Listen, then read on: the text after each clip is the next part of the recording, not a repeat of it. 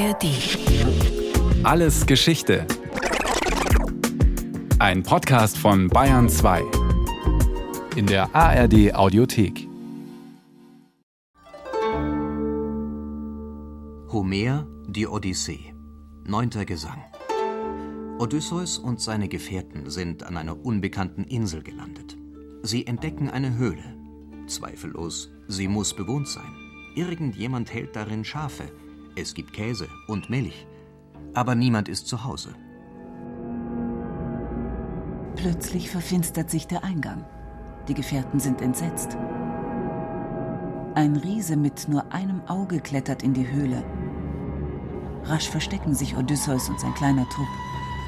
Dann stemmt das Ungetüm einen gewaltigen Felsblock vor den Eingang. Gefangen. Jetzt entdeckt der Riese die Eindringlinge. Odysseus findet die Sprache wieder. Schiffbrüchige seien sie, sagt er dem Riesen. Doch er erwiderte mir nichts mit ungerührtem Mute, sondern sprang auf und streckte die Hände nach den Gefährten aus, packte zwei auf einmal und schlug sie auf die Erde wie junge Hunde. Da floss das Gehirn heraus auf den Boden und netzte die Erde. Gliedweise schnitt er sie klein und bereitete sich so das Nachtmahl. Odysseus und die Seinen sind geschockt und weinen. Der Zyklop ist vollgefressen, legt sich einfach hin und schläft ein. Odysseus? Da erwog ich bei mir im mutigen Herzen, an ihn heranzutreten und das scharfe Schwert von der Hüfte gezogen, es ihm in die Brust zu stoßen. Doch Odysseus wird den Unhold nicht erstechen. Und so viel sei schon verraten, genau das macht ihn zu einem ungewöhnlichen Helden. Odysseus. Er und seine Gefährten sind auf der Rückfahrt von Troja. Zehn Jahre lang hatten die Griechen Troja belagert, dann endlich zerstört. Zehn Jahre lang hatte es vor Troja geheißen, Mann gegen Mann mit Schwert und Lanze. In der Ilias berichtet Homer über diese Welt, in der Tapferkeit und Körperkraft die wichtigsten Werte waren. Nun ist der Krieg also vorbei und die Helden segeln nach Hause. Doch Odysseus und seine Gefährten werden abgetrieben durch allerlei Winde. Es ist der Anfang einer schier endlosen Irrfahrt. So erzählt er es später selbst am Hof der Phäaken, eines sagenhaften Inselvolks. Zu ihnen ist er als Schiffbrüchiger angespült worden. Seit der Begegnung mit dem Riesen sind schon viele Jahre vergangen, aber seine Irrfahrten haben immer noch kein Ende. Seine Gefährten sind längst alle tot. Nun sitzt Odysseus vor dem König samt Inselprominenz. Es ist Abend, man isst und trinkt. Dann gibt er sich zu erkennen. Unglaublich, staunt die Runde. Odysseus, einer der Helden vor Troja. Jetzt beginnt der Gast seine unfassbaren Abenteuer zu erzählen. Die Szene bei den Phäaken hat Homer raffiniert in seine Odyssee eingefügt. Odysseus übernimmt hier nämlich eigentlich seinen, also Homers Part, die Rolle des Mythensängers. So wie Odysseus im Haus des Phäakenkönigs sitzt und erzählt, so haben auch Mythensänger wie Homer bei den Mächtigen ihrer Zeit gesessen und Mythen gesungen gesungen, weil die Erzählungen in einem metrischen Singsang gehalten sind, dem Hexameter. Aber was erzählen Mythen eigentlich? Almut Barbara Renger ist Religionswissenschaftlerin an der Freien Universität Berlin. Man kann sich darauf einigen, dass Mythen Geschichten von Göttern, Dämonen und Helden sind, die äh, immer wieder erzählt werden, in denen so Götter und Heroenkulte ihren Ausdruck finden, Familien, Stämme und Städte mit ihren Ansprüchen auftreten. Mythen geben also Orientierung. Sie berichten über Götter und Menschen, aber sie geben auch Orientierung in Zeit und Raum. Sie bauen Stammbäume von Götter- und Heldengeschlechtern. Und sie erzählen von realen Orten, ganz anders als die Märchen. Aber eines sind Mythen trotzdem nicht. Sie sind keine heiligen Texte. Und sie sind nicht unantastbar.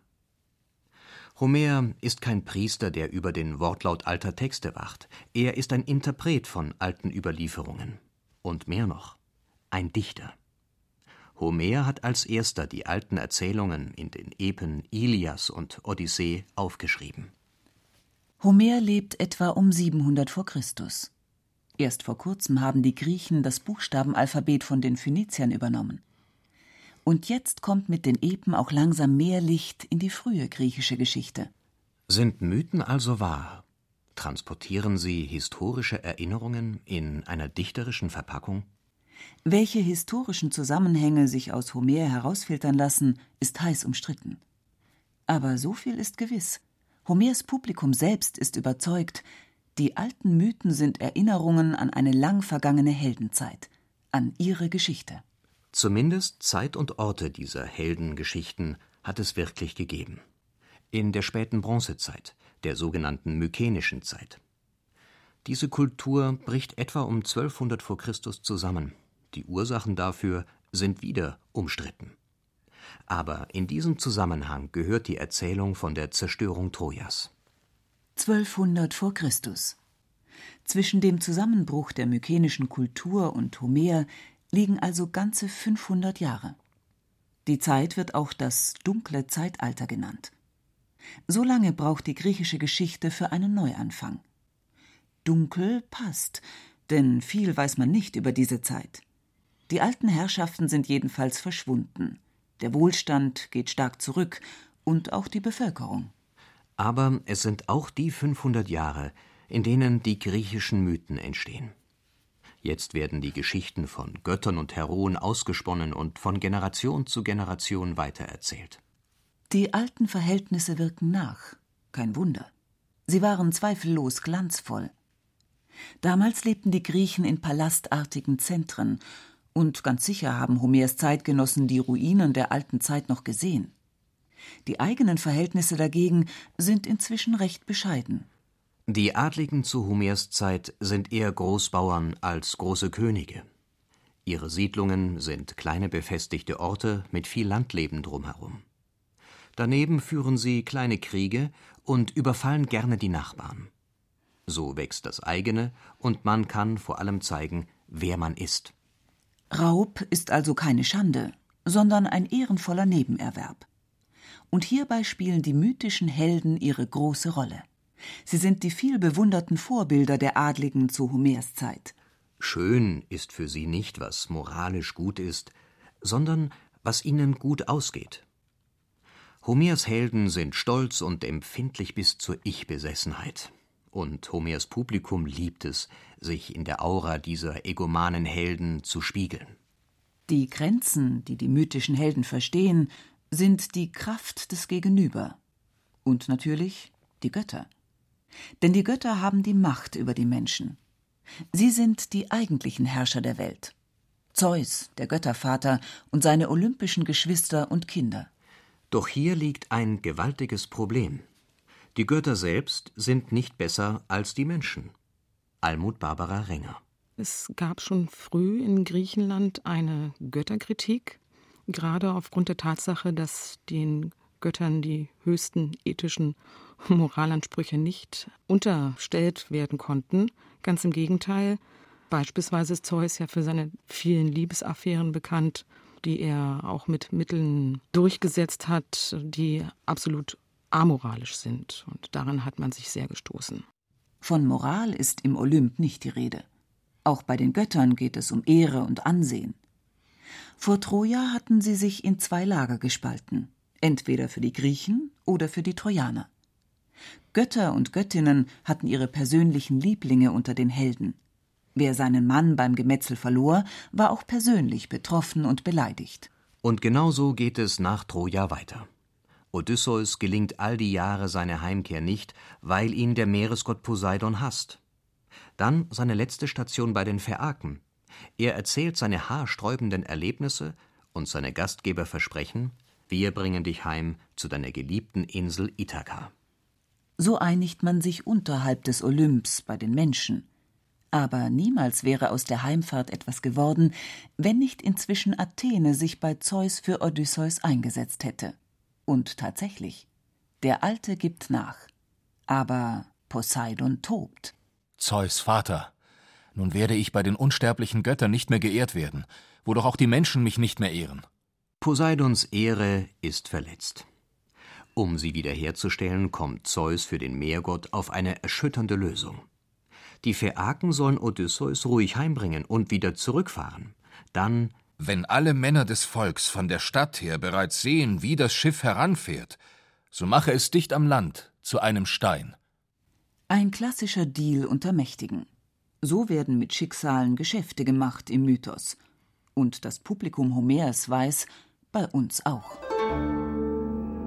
Jetzt zurück in die Höhle des einäugigen Riesen, des Zyklopen, der gerade zwei Gefährten des Odysseus gefressen hat. Der Zyklop ist nämlich der Grund, warum Poseidon Odysseus so hassen wird. Odysseus hat also die Hand am Schwert und zuckt. Soll er das schlafende Scheusal erstechen? Doch dann besinnt er sich. Denn wir hätten ja nicht von den hohen Türen den schweren Stein, den er hervorgesetzt, zu schieben vermocht mit den Händen. Sie waren ja in der Falle. Was Odysseus stattdessen plant, ist nervenzerfetzend. Er muss sogar zulassen, dass der Unhold noch weitere Gefährten packt und frisst. Frühstück und Abendessen.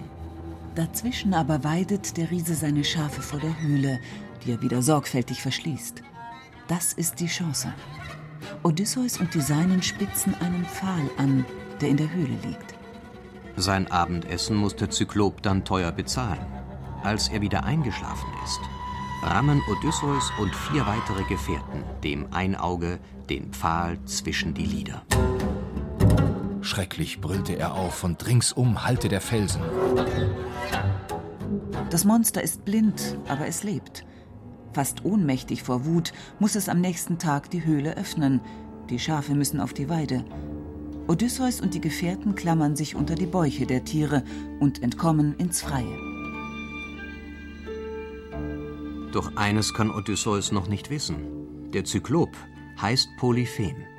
Sein Vater ist Poseidon. Der Menschenfresser ist das Ergebnis eines Seitensprungs des dunkel gelockten Meeresgottes mit einer Nymphe. Als sich die Fliehenden zum Schiff retten, steht Polyphem blind über ihnen auf einer Klippe. Er fleht im Gebet zum Vater, wenn es Odysseus je bestimmt sein soll, nach Hause zurückzukehren, dann soll er erst spät heimkommen und nach dem Verlust all seiner Gefährten. Betend sprach er so. Ihn erhörte der Dunkelgelockte. Mit Odysseus präsentiert die Odyssee einen neuen Heldentyp. Vor Troja hieß es noch Tag für Tag Schwert oder Lanze. Ein Trojakämpfer hätte den Unhold sofort abgestochen. Nur, die Höhle wäre verschlossen geblieben. Doch jetzt Odysseus. Er überlegt, plant, schlägt zu. Listig, gezielt. Der Mythos hat hier tatsächlich etwas Neues gelernt. Er hat die Kraft des Nachdenkens als Heldentugend entdeckt. Damit reagiert er auf eine neue Zeit. Denn Nachdenken ist plötzlich viel gefragt. Als Homer die Epen aufschreibt, gehen die dunklen Jahrhunderte endgültig zu Ende. Die Bevölkerung wächst sprunghaft. Die alten Gemeinden müssen sogar Menschen exportieren. Die griechische Kolonisation beginnt und mit ihr die Suche nach Siedlungsplätzen rund um das ganze Mittelmeer. Wer gehen muss, wird ausgelost. An den Stränden der Mutterstädte spielen sich Dramen ab, wenn die Auswanderer in die Schiffe steigen. Es gehen die Jungen, sie sind kräftig. Was ihnen beim Auslaufen also sofort fehlt, ist die Weisheit des Alters. Und die fehlt schnell, in einer Zeit, die noch keine geschriebenen Gesetze hat. Wie muss man eine Gemeinschaft führen? Wie Konflikte lösen? Seit Jahrhunderten war das Sache der Alten. Auswandern heißt plötzlich also auch Gesetze aufschreiben zum Mitnehmen. Und das heißt wiederum zum ersten Mal bewusst überlegen, was ist eigentlich überhaupt gerecht? Woran kann man sich da halten? Vor allem an wen? An den Chef der Götter, an Zeus? Müsste nicht er der Garant einer gerechten Ordnung unter den Menschen sein? Jetzt rächt sich besonders, dass die Mythen keine großen moralischen Beispiele abgeben. Immer stärker fühlen jetzt dafür die Menschen, wie sehr ihr Denken auf sich selbst gestellt ist. Ohne die Götter geht es natürlich trotzdem nicht. An ihre Existenz glauben die Menschen. Sie verehren und fürchten sie, bauen ihnen Tempel und suchen Halt. Den gibt ihnen immer mehr der kometenhafte Aufsteiger unter den griechischen Göttern während der Kolonisationszeit, Apoll. Er ist der Herr des Orakels von Delphi. Hier hoffen die Menschen durch vage Sprüche Klarheit in ihr Leben zu bekommen, und gerade jetzt ist das Bedürfnis nach göttlichem Weitblick groß. Wohin sollen wir ausfahren? Wovor müssen wir uns hüten? Delphi wird eines der wichtigsten Zentren der Griechen. Wer ist Apoll? Apoll kann mit Seuchen züchtigen. In der Ilias tut er das aus persönlichen Motiven. Jetzt, während der Kolonisationszeit, wird diese Idee immer allgemeiner. Apoll wird zunehmend zum Gott, der den Menschen ihre Grenzen aufzeigt. Erkenne dich selbst. Nichts zu viel. Das sind seine Leitsprüche. Der Mensch soll seinen Platz erkennen. Jeder nur nach seinem gebührenden Teil, nach seinem zugemessenen Schicksal. Und das kennt er, der Gott, der in die Zukunft blickt. In Delphi treffen also geradezu zwei Welten aufeinander. Der Gott, der den Menschen ihre Grenzen zeigt, und die Menschen, die auf sich selbst gestellt sind, ob sie wollen oder nicht.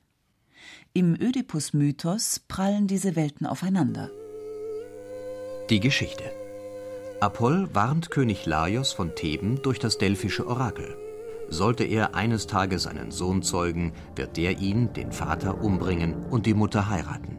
Trotzdem wird Laios Frau Iokaste schwanger und bekommt einen Sohn. Was tun? Der Kleine muss weg. Er wird ausgesetzt im Grenzgebirge zu Korinth. Dort findet ihn aber ein korinthischer Hirte und nimmt ihn mit zum König und dessen Frau. Die sind kinderlos und freuen sich über den unverhofften Nachwuchs, den kleinen Ödipus. Ödipus wächst in Korinth als Königssohn heran. Eines Tages hört er ein böses Gerücht. Er sei gar nicht der Sohn seiner Eltern. Er findet keine Ruhe mehr und wandert nach Delphi. Wer ist er? will er vom Gott dort wissen. Und Apoll gibt wieder Bescheid. Er ist der, der seinen Vater töten und seine Mutter heiraten wird. Ödipus ist entschlossen. Er wird sich dem Spruch nicht beugen. Er kehrt nicht mehr zurück nach Korinth zu seinen vermeintlichen Eltern. Er gerät auf den Weg Richtung Theben. Unterwegs begegnet er einem alten Mann auf einem Wagen. Wer muss ausweichen? Es kommt zum Streit und Ödipus erschlägt den Unbekannten. Er weiß nicht, dass es Laios war, sein leiblicher Vater. Er wandert weiter. Da begegnet er einem Monster, der berüchtigten Sphinx. Sie stellt den Thebanern ein Rätsel. Wer es nicht lösen kann, wird gefressen. Bislang konnte das noch niemand. Was ist das? Vierbeinig, zweibeinig und dreibeinig auf der Erde. Und trotzdem nur ein Wesen. Und Ödipus löst. Es ist der Mensch. Als Kleinkind, als Erwachsener und als Kreis, auf den Stock gestützt. Die Sphinx ist besiegt und tötet sich selbst. Ödipus bekommt zum Dank dafür, dass er Theben von der Sphinx befreit hat, die Hand der Königin Iokaste. Ihr Gatte Laios war nämlich jüngst von einem Unbekannten ermordet worden. Besonders faszinierend ist, diese Version der Geschichte mit dem Rätsel ist erst nach Homer entstanden. Ältere Versionen sind auf Vasenbildern überliefert. Almut Barbara Renger. Einige von den frühen Darstellungen zeigen Ödipus, wie er die Sphinx offensichtlich mit einem Speer oder einer Keule erschlägt. Stellen ihn also als einen Helden dar, wie wir viele in der griechischen Mythologie haben, die ein Monstrum erschlagen. So hat Ödipus seine mythische Karriere auch als ein klassischer Monstertöter begonnen. Aber nun besiegt er die Sphinx durch eine geistige Heldentat. Damit bekommt der Mythos eine neue Bedeutung. Ödipus wird mit dieser Tat zum großen Paradeintellektuellen der griechischen Mythologie. Das Ende haben wir wieder schriftlich. Sophokles, einer der großen Tragödiendichter des 5. Jahrhunderts vor Christus, hat es in Athen auf die Bühne gebracht. Ödipus ist lange Jahre glücklich verheiratet mit Iokaste. Sie haben zusammen Kinder. Da bricht in der Stadt die Pest aus. Ödipus schickt nach Delphi. Dort erteilt Apoll die Antwort. Der Mord am alten König ist noch immer ungesühnt. Der Mörder muss gefunden werden. Ausgezeichnet findet Ödipus der große Rätsellöser. Er selbst macht sich zum Untersuchungsrichter. Da fragt er doch gleich einmal einen alten Prominenten in Theben, den blinden Seher Teiresias. Teiresias sagt es ihm auf den Kopf zu. Er selbst ist der, den er sucht, der Mörder des Laios, seines eigenen Vaters. Doch Ödipus tobt, glaubt ihm kein Wort. Almut Barbara Renger zur zentralen Stelle. Alter, was hast du denn geleistet, blinder Alter, als es darum ging, das Sphinx-Ungeheuer zu bezwingen. Wo war denn da deine Kunst, deine Seherkunst? Da musste ja ich kommen, Ödipus, und musste sie bezwingen, ich allein mit meinem Verstand. Apolls Seher Teiresias steht gegen den Menschen Ödipus, das Genie auf eigene Faust. Zu keiner Sekunde hat Ödipus die Chance, etwas zu retten. Der Fall ist ja von Anfang an klar. Auf der Bühne vollzieht sich nur seine schreckliche Qual, ganz langsam einsehen zu müssen, wie die Dinge wirklich sind und was seine Weisheit wirklich wert ist. Am Ende erhängt sich Iokaste, seine Frau und Mutter. Ödipus selbst sticht sich die Augen aus. Was noch sehen? Wozu? schreit er nach der Tat. Heute biegen sich ganze Regalwände unter den Büchern, die versuchen, den Ödipus-Mythos zu deuten. Hat wirklich alles so kommen müssen? Womit hat Ödipus sein Schicksal verdient? Sind die Götter willkürlich? Oder versteht der Mensch einfach nicht, was sie tun? Von den alten Griechen ist keine Deutung überliefert, die eine schlüssige Moral von der Geschichte zu bieten hätte. Aber warum die Menschen damals die Geschichte so aufgeregt hat, lässt sich doch nachzeichnen. Sophokles König Ödipus wird aufgeführt, als sich in Athen bereits etliche Jahre die Demokratie durchgesetzt hat. Die erste der Weltgeschichte. Zimperlich gehen die Demokraten weder mit Freund noch Feind um. Sie stimmen frei ab über alles, über die Vergoldung der Tempeltüren wie über Krieg und Frieden. Der Erfolg der ersten Jahrzehnte ist gewaltig, und gewaltig ist auch das Selbstbewusstsein der Athener geworden. Vor allem eine Idee hat es damals zu großer Beliebtheit gebracht. Sie behauptet, der Mensch ist das Maß aller Dinge. Und die Götter? Erkenne dich selbst, nichts zu viel? Das ist es wahrscheinlich, was Sophokles seinen Athenern zeigen wollte. Er hat sie gewarnt, wohin zu viel Selbstbewusstsein gegenüber den Göttern führt. Der selbstständig denkende Mensch ist sich selbst unheimlich geworden, und Ödipus ist die Warnung auf der Bühne. Im Theater saßen Tausende von Bürgern. Hier im Theater geht auch die Glanzzeit der Mythenbildung langsam zu Ende. Vor über 200 Jahren hatte Homer die Geschichten aus dem dunklen Zeitalter aufgeschrieben. Er hatte von der herrlichen Kraft und Macht der Götter und Helden gesungen. Und er hat den ersten Kopfarbeiter der Mythen vorgestellt, Odysseus. Ein neuer Held für eine neue Zeit, mit der sich auch die Mythen änderten denn die Frage, wer sind die Götter, war letztlich immer vor allem die Frage, was ist der Mensch? Niemand ist an dieser Frage so großartig gescheitert wie Ödipus, der Rätsellöser, der als einziger glaubte, die Antwort zu kennen. Aber wissen wir heute wirklich mehr?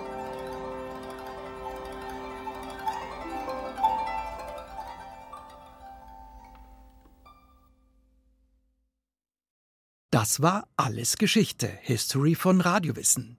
Aus der Staffel Frühes Griechenland, diesmal mit der Folge Götter, Helden und Gesellschaft. Von Thomas Morawetz gesprochen haben Armin Berger, Rahel Comtes und Christian Baumann. Regie Irene Schuck, Redaktion Bernhard Kastner. Lust auf noch mehr Geschichte?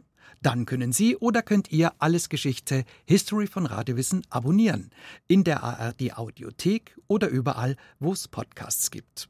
Und wer noch mehr zum Thema hören oder schauen möchte, dann lohnt sich ein Blick in die Show Notes.